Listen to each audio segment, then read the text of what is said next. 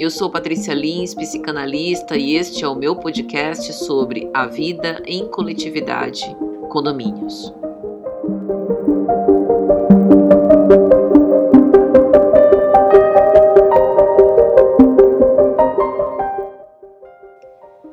Os desafios da convivência apontam os próprios desafios de viver.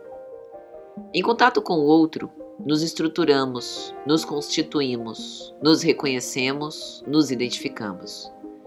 Por isso, há de se estar ligado com o mundo, desde o conceito mais íntimo de si mesmo com seu mundo interior, passando ao particular da família de origem até a expansão para o chamado laço social. A psicanálise é, inclusive, ela mesma, um dos laços sociais que compõem a estrutura da sociedade ao lado do governar e do educar.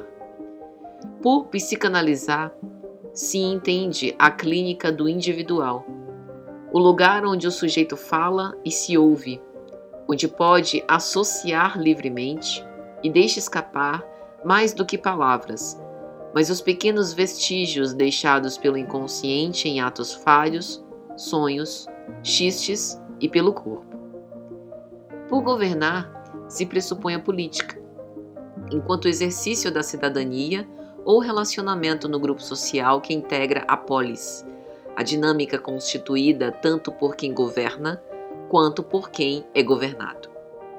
A polis não pode ser compreendida dentro de limites geográficos, mas simbólicos, como a cidade onde os discursos, falados ou não, fluem e acontecem. Por educar, se pode conceber não apenas a transmissão de conteúdos do ensino formal nas escolas, mas o manejo e desdobramento deste repositório de sabedoria pelo sujeito na aplicação prática na sua vida individual e em coletividade. No seu texto A Psicologia das Massas e Análise do Eu, de 1921, Sigmund Freud vai pensar o sujeito do social e o sujeito do individual, com a seguinte questão Há grande diferença entre o que somos intimamente para o que somos coletivamente? Quantas vezes individualmente nos sentimos incapazes de realizar, por exemplo, uma ação assistencial de distribuição de sopa nas ruas? Mas quando integrados a um grupo movido pelo mesmo ideal, somos estimulados e nos sentimos até protegidos.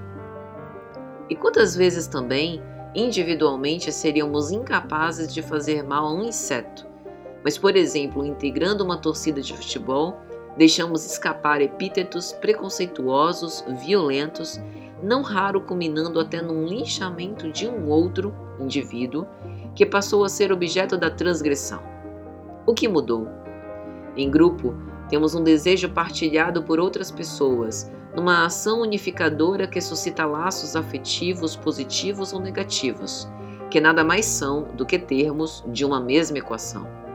Assim, a vida em coletividade é um retrato da vida particular, ainda que dissimulada pelos mecanismos de defesa tão característicos da personalidade e tão importantes para a relação social. Essa cultura que cobra o preço do sacrifício instintual, como analisa Freud no célebre texto Mal-Estar na Civilização de 1930, apresenta alguns furos que aparecem com muita frequência nos espaços compartilhados onde podemos ser um pouco mais nós mesmos, os condomínios. A porta de casa é quase a entrada do cercadinho. Ali se pode brincar, xingar, brigar, amar, imaginar, falar mal dos outros, estudar. E quando essa porta dá para a janela do vizinho, temos a encarnação da lei que nos lembra do que seria melhor por um momento esquecer. Não estamos sozinhos.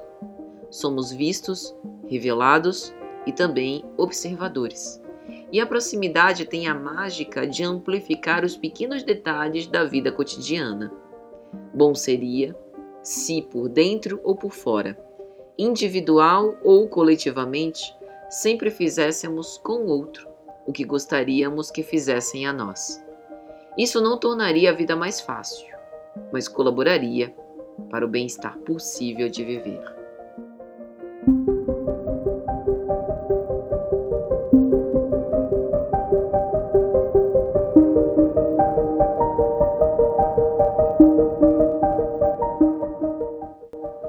Este foi o meu podcast sobre a vida em coletividade, condomínios.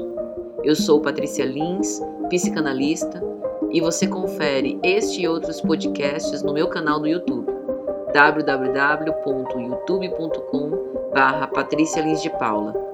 Este artigo, assim como outros que falam sobre psicanálise e cotidiano, você encontra no meu site patricialins.org. Obrigada e até a próxima.